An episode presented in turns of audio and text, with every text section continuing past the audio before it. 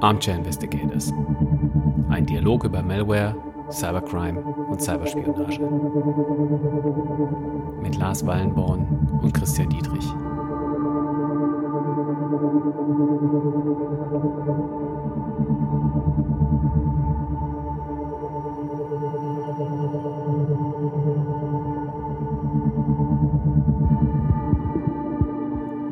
Hallo liebe Cyberfreunde.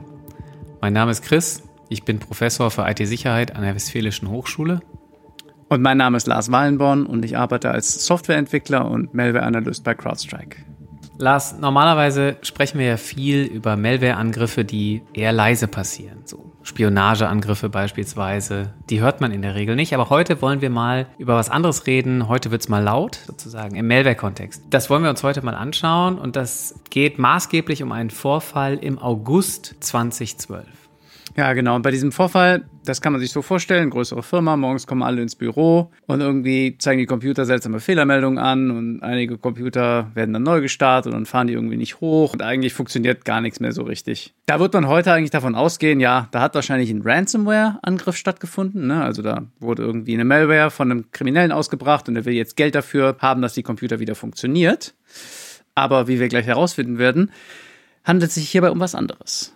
Genau, betroffen ist die teuerste Firma der Welt. Also die Financial Times schätzte 2010, dass das Unternehmen, um das es hier geht, mit etwa zwei Billionen US-Dollar das wertvollste der Welt ist. Ist Apple so viel wert? Ich weiß es überhaupt nicht, wie viel diese ganzen Firmen wert sind.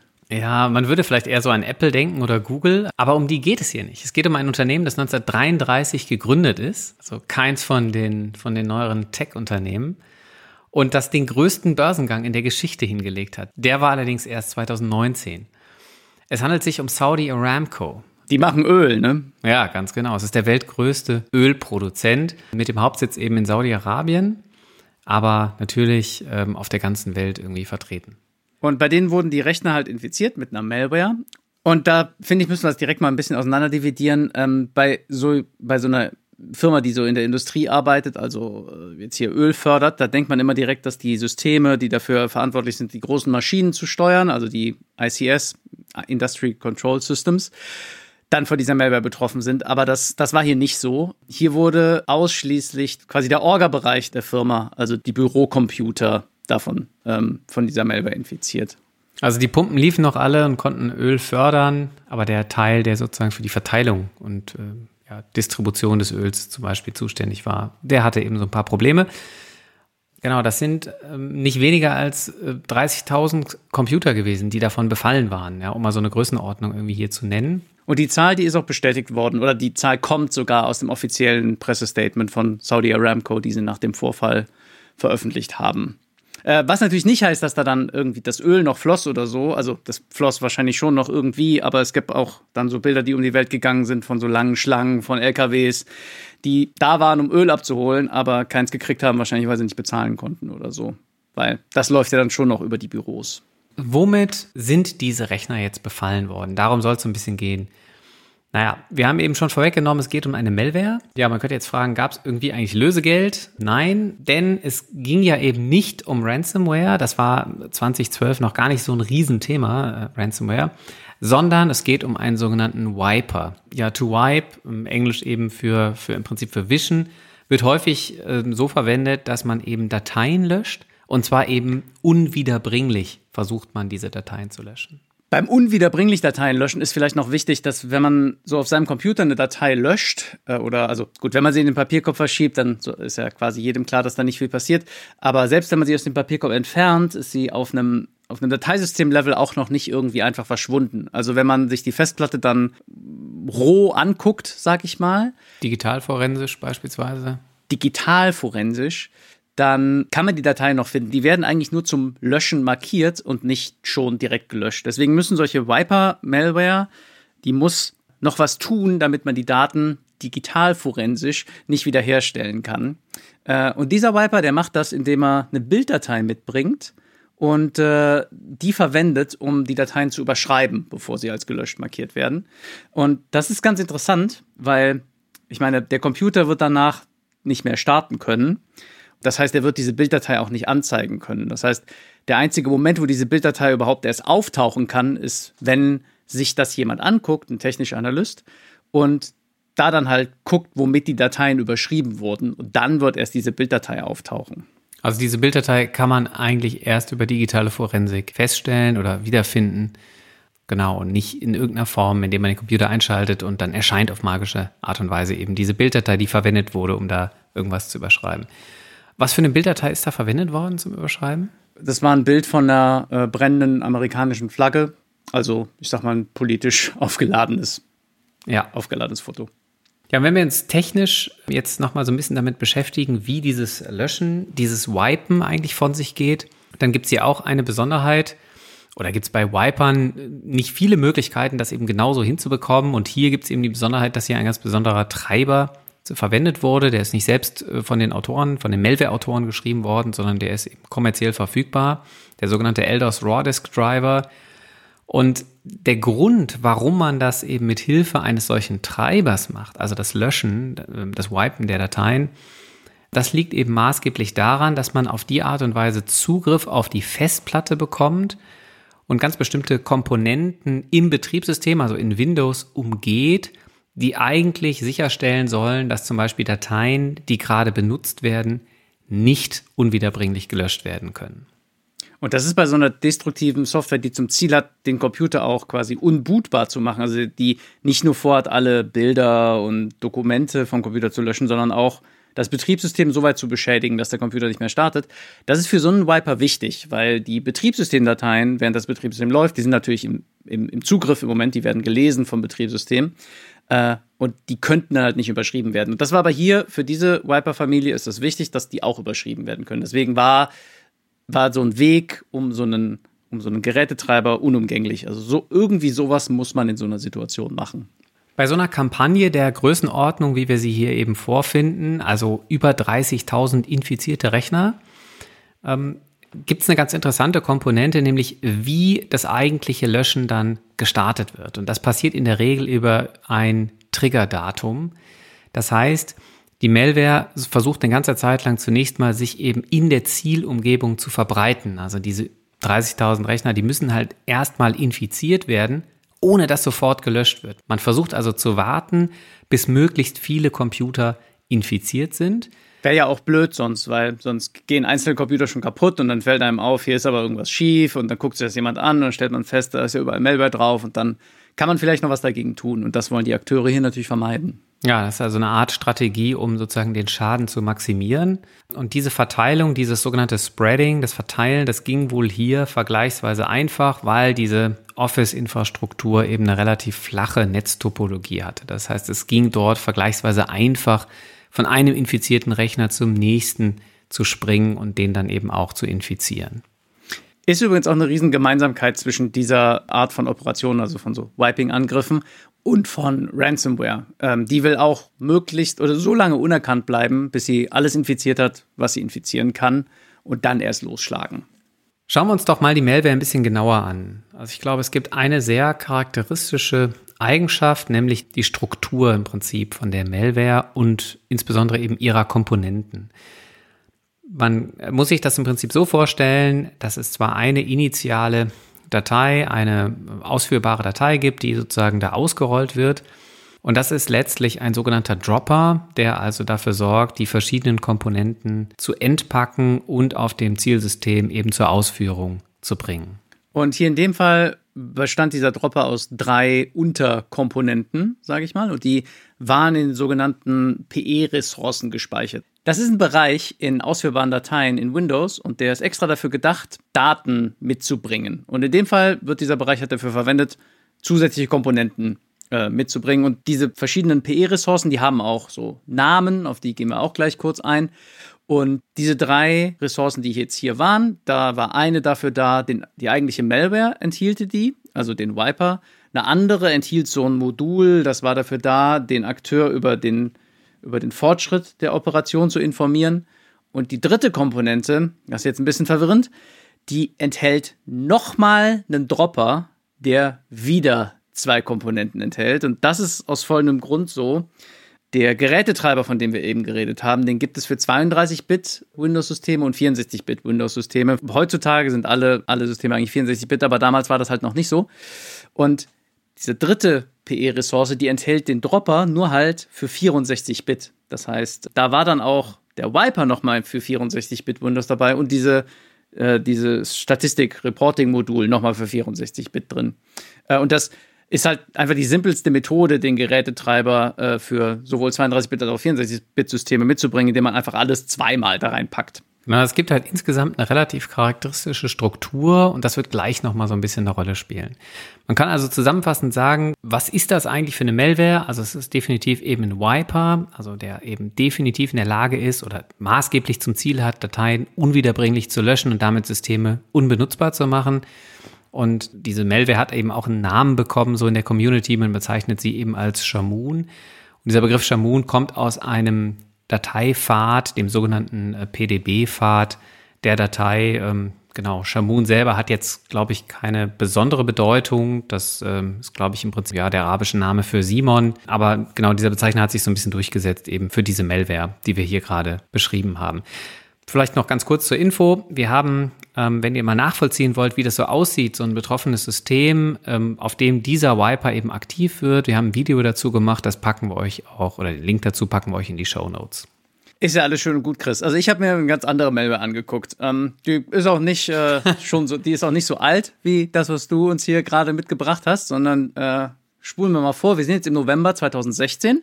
Das ist auch eine Viper-Malware und ähm, die hat sich auch, äh, hat auch wahrscheinlich Entitäten in Saudi-Arabien betroffen. Und ich würde jetzt mal gern mit dir einfach gucken, ob es da irgendwie Gemeinsamkeiten gibt oder ob das einfach völlig verschiedene Sachen sind. Also ich beschreibe jetzt einfach mal diese Malware, die ich hier meine. Da sind äh, drei Ressourcen drin und die haben auch so Namen und die heißen, also die erste Ressource heißt PKCS 12. Ja, das ist bei mir auch so. Ah, und die zweite Ressource heißt PKCS7. Ja. Und die dritte heißt X509. Ja, das sind ja alles so kryptografische Bezeichner, die man, die man vielleicht kennt, aber die hier nicht als solche verwendet werden, ne? sondern die hier eigentlich mehr ja, als Begleitumstand irgendwie so verwendet werden. Ja, die sollen wahrscheinlich technisch aussehen und nicht so mhm. auffallen oder so. Ähm, ja. Was aber hier ganz interessant ist, ist diese Bezeichner für Ressourcennamen. Das hört sich ja jetzt so an, als kommt das häufiger mal vor. Aber wenn man entweder viel Erfahrung hat mit Malware oder wenn man einfach die Möglichkeit hat, sich ganz viel Malware auf einmal anzugucken, dann kann man feststellen, naja, so häufig kommen diese Bezeichner gar nicht vor als Namen von Ressourcen. Also es ist jetzt quasi schon eine recht charakteristische Eigenschaft. Und dazu kommt jetzt hier in dem Fall noch, also ich, Chris, ich beschreibe mal kurz, was bei mir da drin ist. Also diese PKCS 12 Ressource, da ist, da ist ein Wiper drin für 32-Bit-Systeme, in der PKCS 7 Ressource so ein Reporting-Modul und in der X509 Ressource, da ist alles das noch ein Dropper drin, nur für 64-Bit-Systeme. Ja, genau der gleiche Aufbau, den sehe ich eben auch bei Shamoon, ne? also bei dem Vorfall 2012, ja. Genau. Gehen wir mal jetzt weiter so ein bisschen Dimensionen durch, die man da vergleichen kann. Also ich habe mir die Build-Timestamps angeguckt. Äh, die passen nicht zu den anderen Timestamps in, in der Malware, die ich hier, hier habe. Da glaube ich also, dass die gefälscht wurden von Akteur. Wie ist es bei dir? Ist es auch fake? Na, ich würde sagen, bei Shamoon ähm, oder Shamoon 1, da sind die wahrscheinlich verlässlich. Also sagen wir mal so, sie passen auf jeden Fall zum zeitlichen Verlauf des gesamten Vorfalls. Okay. So, die Ressourcen, die wir jetzt eben schon ein paar Mal angesprochen haben, die haben nicht nur Namen, sondern auch so Sprachen, die da so dranhängen. Und bei mir äh, haben die Ressourcen eine Sprache Arabic Jemen und die anderen Ressourcen von den, von den Payloads, die da drin enthalten sind, haben die Spracheinstellung English United States. Wie ist das bei dir? Ja, da ist die Sprache einfach nicht gesetzt. Also im Prinzip kann man das auch einfach leer lassen. Da hätten wir also quasi einen Unterschied. Ja. Ähm, dann mal kurz, wie die Komponenten da drin sind. Die sind dann nämlich nicht einfach im, im Plaintext bei mir drin, also äh, einfach so, sondern die sind dann noch verschlüsselt und zwar mit dem einfachsten Algorithmus, den man sich so vorstellen kann, das ist der sogenannte XOR-Algorithmus oder ähm, exklusives Oder zu Deutsch. Und um den XOR-Algorithmus hier anwenden zu können oder generell einen kryptografischen Algorithmus anwenden zu können, braucht man den Schlüssel und das ist hier jetzt einfach ein, ein fester Schlüssel für jede Ressource. Es ist ein anderer Schlüssel und die sind verschieden lang. Wie ist das mhm. bei dir? Ja, das ist ein bisschen unterschiedlich. Bei mir ist es ebenfalls XOR als Verfahren. Ähm, die Schlüssel sind aber alle vier Byte lang. Also okay. eine feste Länge. Genau. Aber es ist auf jeden Fall das gleiche Verfahren. nur kürzere Schlüssel, sage ich mal. Ja. Dann gibt es bei mir noch was, äh, Malware macht das manchmal, die äh, enthält so ja, Zeichenketten. Und ähm, die sind bei mir obfuskiert, also selber nochmal verschlüsselt. Also auch mit dem XOR-Algorithmus und einem Schlüssel, der für jeden String anders ist. Wie ist das bei dir? String Obfuscation sehe ich bei mir gar nicht. Also da sind die Strings nicht obfuskiert gewesen. Wie sieht's denn bei dir mit der Persistenztechnik aus? Also wie versucht die Malware eben auf dem System sich einzunisten und dafür zu sorgen, dass sie beim nächsten Boot gestartet wird? Dafür könnt ihr euch übrigens auch eine andere Podcast-Folge anhören, die letzte, die wir gemacht haben. Äh, bei mir wird dann Windows-Service erstellt und der startet dann einfach, wenn das System startet. Ja, genau das gleiche habe ich auch, also ein Windows-Dienst. Genau, ja. dann habe ich noch, dass dieses Wiper-Modul erst gestartet wird, wenn ein bestimmtes Datum eintritt. Soweit ich das verstanden habe, ist es bei dir auch so, ne? Ja, genau. Und bei mir gibt es einen LDOS-Treiber und der wird verwendet, um ähm, die Dateien zu überschreiben. Mhm. Also optional gibt es bei mir auch noch die Möglichkeit, die Windows-API zu verwenden, aber das ist quasi nur noch obendrauf. Aha. Bei mir wird auch noch ein Bild verwendet, um die Dateien zu überschreiben, bevor sie gelöscht werden. Wenn ich mich ja. recht erinnere, war das bei dir auch so, ne? Das ist auch da so, genau. Es handelt sich aber nicht ums gleiche Bild, ne? Bei dir, also im Fall von Shamoon oder Shamoon 1 war es eben so eine brennende US-Flagge. Und bei dir? Da ist das das Bild von Alan Kurdi. Das ist damals auch um die Welt gegangen. Das äh, war so ein kleiner Junge, der tot ah, angespült ah, ja. wurde, so im Kontext der, der Flüchtlingskrise. Mhm. Aber ich sag mal, beides sind Bilder, die politisch aufgeladen sind. Auf jeden Fall. Mhm.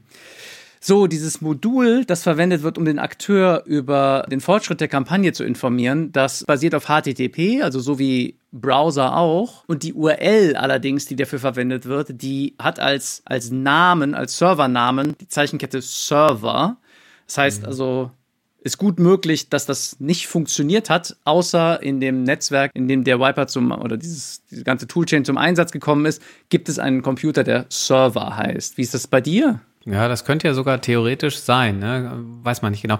Äh, bei mir ist es ähnlich, also auch HTTP als Command-Control-Protokoll oder Trägerprotokoll für Command-Control, aber dann ist eine interne, also eine RFC 1918 IP-Adresse verwendet worden. Also auch nur eine IP-Adresse, die in einem Netz äh, erreichbar ist und nicht über das Internet geroutet wird. Ja, also könnte tatsächlich auch irgendwo vielleicht eine Gemeinsamkeit äh, sein, ne? wenn auch im Detail vielleicht etwas anders ausgeprägt. Ja, und dann vielleicht noch kurz, ich habe auch kurz recherchiert, wie diese Malware, die ich mir angeguckt habe, wo die über öffentliche Quellen zugeordnet wird oder was die wahrscheinlich, was für Zielorganisationen die es abgesehen hatte. Da habe ich hauptsächlich gefunden, dass Saudi-Arabien im Fokus stand. Ja, und das haben wir ja hier auch. Also Saudi Aramco eben ja definitiv auch höchstwahrscheinlich betroffen von der Shamoon-Malware. Ja, und es gibt eben einen weiteren Kandidaten oder eine weitere potenzielle Zielorganisation von Shamoon 1, das wäre Rasgas das ist ein ähm, Gasförderunternehmen aus Katar. Genau. Das war jetzt ein ziemlicher Ritt durch so verschiedene Dimensionen, die man vergleichen kann. Das ist nicht so wichtig, dass man da jetzt, dass da jetzt jeder bis, bis ins Detail mitgekommen ist.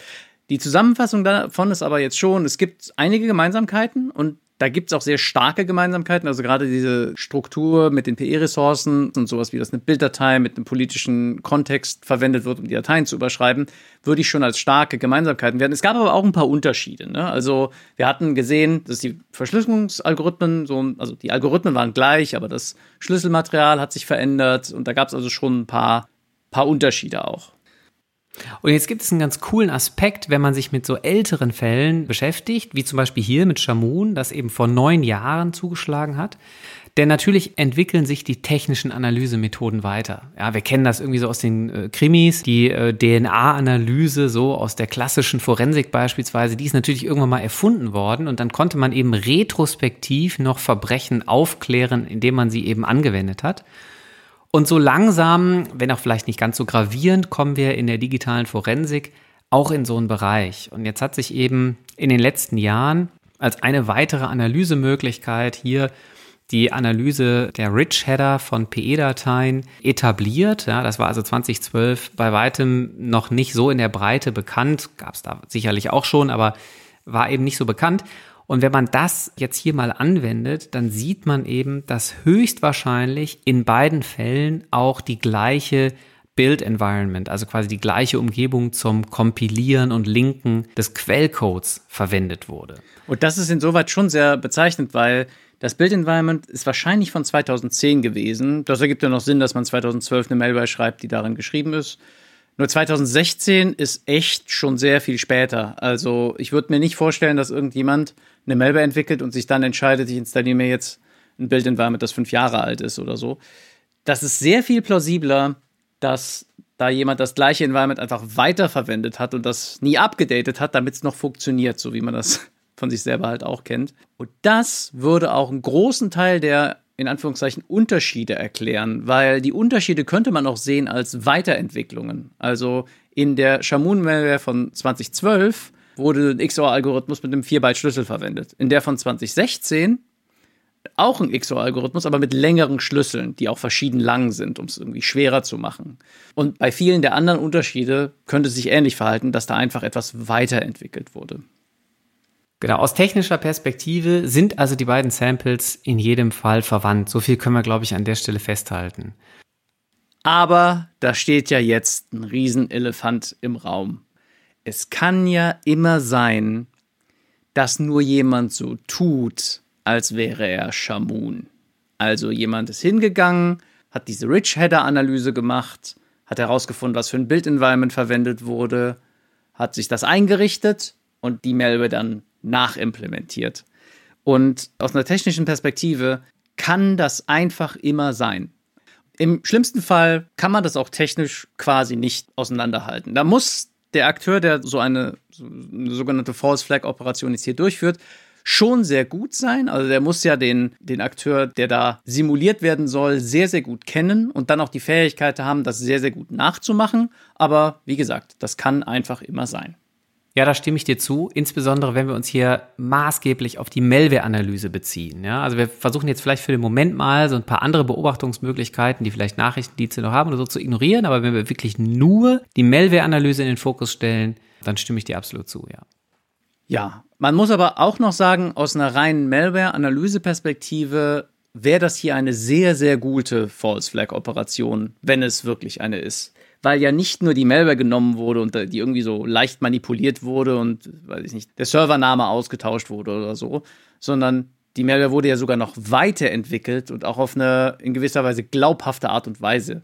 Und das kann natürlich sein, es ist nur vielleicht ein bisschen unplausibel. Also hier würde ich jetzt sogar die Unterschiede, die wir eben festgestellt haben, als Argument in den Ring führen, zu sagen, das ist keine False Flag Operation, weil es halt so gut mhm. sich weiterentwickelt hat. Ja. Also es ist nicht nur einfach gepatcht sozusagen, ja, Kleinigkeiten ausgetauscht, sondern wir haben ja durchaus ein paar Unterschiede festgestellt und du sagst, das ist die Konsequenz aus einer Entwicklung, die hier stattgefunden hat. Ja, also ich würde sagen, ich nenne jetzt einfach die Malware, die, die ich hier vertreten habe, die nenne ich jetzt einfach mal Shamoon 2. Und ich würde sagen, Shamoon 1 und Shamoon 2 sind technisch sehr, sehr ähnlich und die Zielorganisationen sind vergleichbar und es sind beides Viper-Malware-Komponenten. Da wollen wir uns jetzt doch mal so ein bisschen mit der Attribution nochmal beschäftigen. Man kann ja die Attribution so mindestens in zwei Phasen aufteilen, nämlich einmal zu versuchen, ähnliche Vorfälle zu finden. Also das, was wir quasi gerade gemacht haben. Wir haben also den Vorfall von 2012, also Shamoon 1, in Beziehung gesetzt zu dem Vorfall von 2016, also Shamoon 2. Das könnte man vielleicht eben auch so als Clustering bezeichnen. Und was man darüber hinaus vielleicht eben noch machen möchte, ist natürlich diese Vorfälle Akteuren zuzuschreiben und diese Akteure irgendwie Personen oder Echtweltinstitutionen zuzuordnen.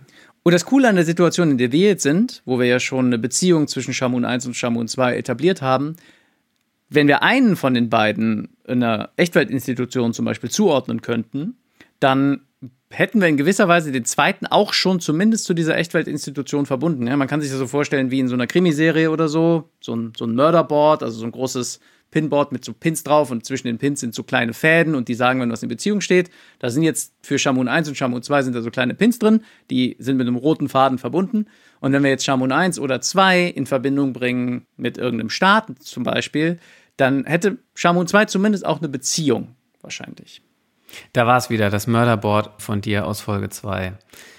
Ähm, dann ist die Sache hier also relativ einfach, denn bei Shamoon 1 gab es ja ein Bekennerschreiben, man könnte also meinen, Attribution ist gelöst. Also da gab es eine Gruppe, die sich selbst als Cutting Sword of Justice bezeichnet Das schneidende Schwert der Gerechtigkeit. Mhm. Und die eben auf Pastebin, äh, verlinken wir euch auch in den Show Notes, wenn ihr da mal die äh, Primärquelle ähm, konsultieren wollt, ähm, zugegeben hat, dass, ähm, oder behauptet hat, dass sie eben hinter diesem äh, Angriff irgendwie steckt. Kurze Zeit später gab es auch eine zweite Gruppe, die Arab Youth Group, also die arabische Jugendgruppe, die sich eben auch dazu bekannt hat. Aber darum soll es hier eigentlich gar nicht so primär gehen. Denn was wir ja eigentlich wollen aus der Perspektive der Attribution ist hier sozusagen organisch einen Akteur zu attributieren und den eben potenziell auf Echtweltinstitutionen oder eben Personen irgendwie ja, zurückzuführen.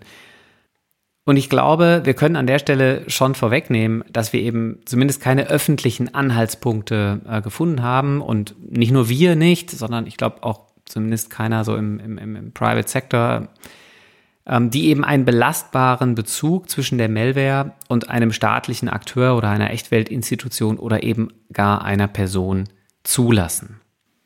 Außer diese eine Reporterin bei der New York Times. Mhm. Die hat nämlich zwei ehemalige Regierungsmitarbeiter äh, aufgetrieben, also Intelligence Officials aus den USA, die eben gesagt haben, der Akteur hinter diesem Vorfall, also hinter Shamoon 1 insbesondere eben, sei aus dem Iran oder würde Interessen des Irans umsetzen. Dafür sind aber keine spezifischen Beweise öffentlich gemacht worden. Das heißt, das muss man im Prinzip an der Stelle jetzt erstmal so hinnehmen.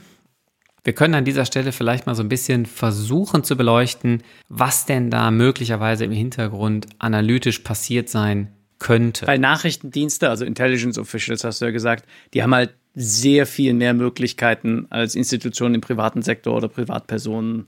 Genau, also man könnte zum Beispiel hier vermuten, ja, das wissen wir nicht, dass hier auch so eine Metadatenanalyse von Kommunikationsströmen beispielsweise irgendwie stattfand. Das heißt, man könnte sich zum Beispiel vorstellen, wenn man Kommunikation, also Command-and-Control-Kommunikation, die im Rahmen der Operation sowieso angefallen ist, wenn man die also irgendwie beobachten und dann irgendwie zuordnen kann, also Personen, Organisationen zuordnen kann, dann kann darüber natürlich auch eine Attribution stattfinden.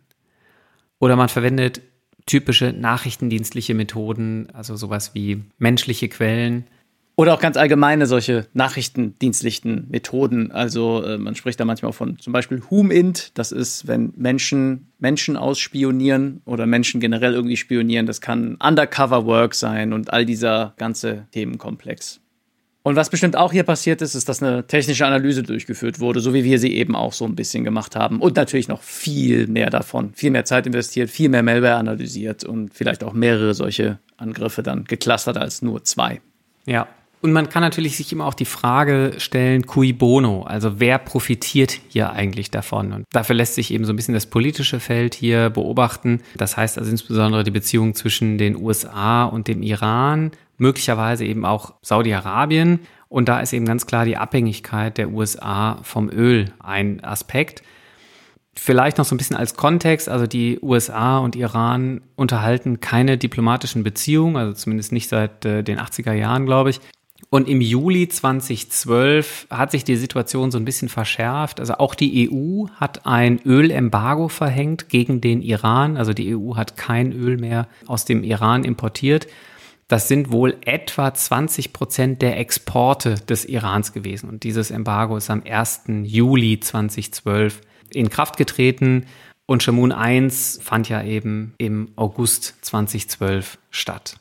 Und man könnte sich jetzt vielleicht einfach ganz platt vorstellen, ein iranischer Akteur hat sich gedacht, jetzt hat die EU Importverbote für Öl erlassen. Wenn ich jetzt dafür sorge, dass generell der Ölpreis steigt oder das Ölangebot sinkt, indem man Saudi Aramco zumindest für eine Weile handlungsunfähig macht, könnte dieses Embargo vielleicht wieder ähm, aufgelöst werden oder vielleicht wird doch noch Öl aus Iran gekauft. Aber ist vielleicht auch eine sehr einfache Denkweise. Wenn wir an der Stelle jetzt also so ein bisschen resümieren, ja, dann können wir sagen, natürlich haben wir hier primär auf die Malware geschaut. Wir haben also eine technische Analyse der Malware vorgenommen, aber eben jetzt hier kürzlich auch versucht, mal aufzuzeigen, was es für andere Analysemethoden eben gibt, die möglicherweise völlig unabhängig sogar von der Malware sind oder vielleicht natürlich ein bisschen in Bezug stehen, sowas wie Kommunikationsströme analysieren, kann man ja doch noch über Command Control vielleicht mit einer Malware in Verbindung bringen aber eben zum Beispiel diese nachrichtendienstlichen Methoden, die du angesprochen hast, die würden da ja rausfallen oder eben eine Analyse des politikwissenschaftlichen Spektrums ähm, wäre da sicherlich auch nicht mit von erfasst. Und das ist eben ganz interessant, weil eben im Rahmen der Attribution es sicherlich sinnvoll ist, in verschiedenen Dimensionen irgendwie zu denken. Da gibt es ähm, auch ein ganz interessantes äh, Framework, was Timo Steffens äh, vorgestellt hat in seinem Buch zur Attribution von ähm, ja, maßgeblich gezielten Angriffen eben oder APT-Akteuren, das eben ja eine ganze Reihe dieser Dimensionen irgendwie umfasst und die auch mal auflistet und so ein bisschen zeigt, wie man da irgendwie eben vorgehen kann.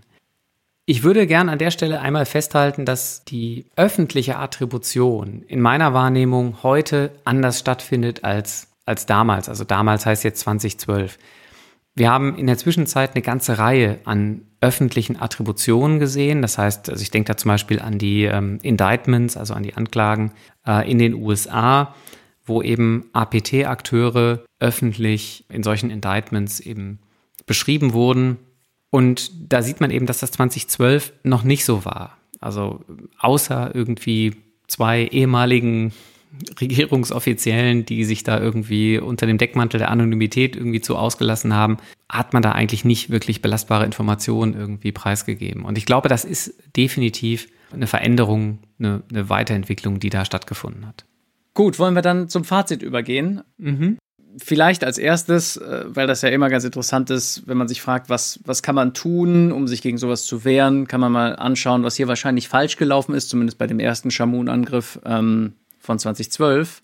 Weil da hat nämlich der Standort von Saudi Aramco in Houston wohl Anomalien festgestellt. Also die haben Indikatoren dafür gefunden, dass vielleicht ein Angriff stattfindet oder dass da irgendwie vielleicht eine Malware aktiv ist.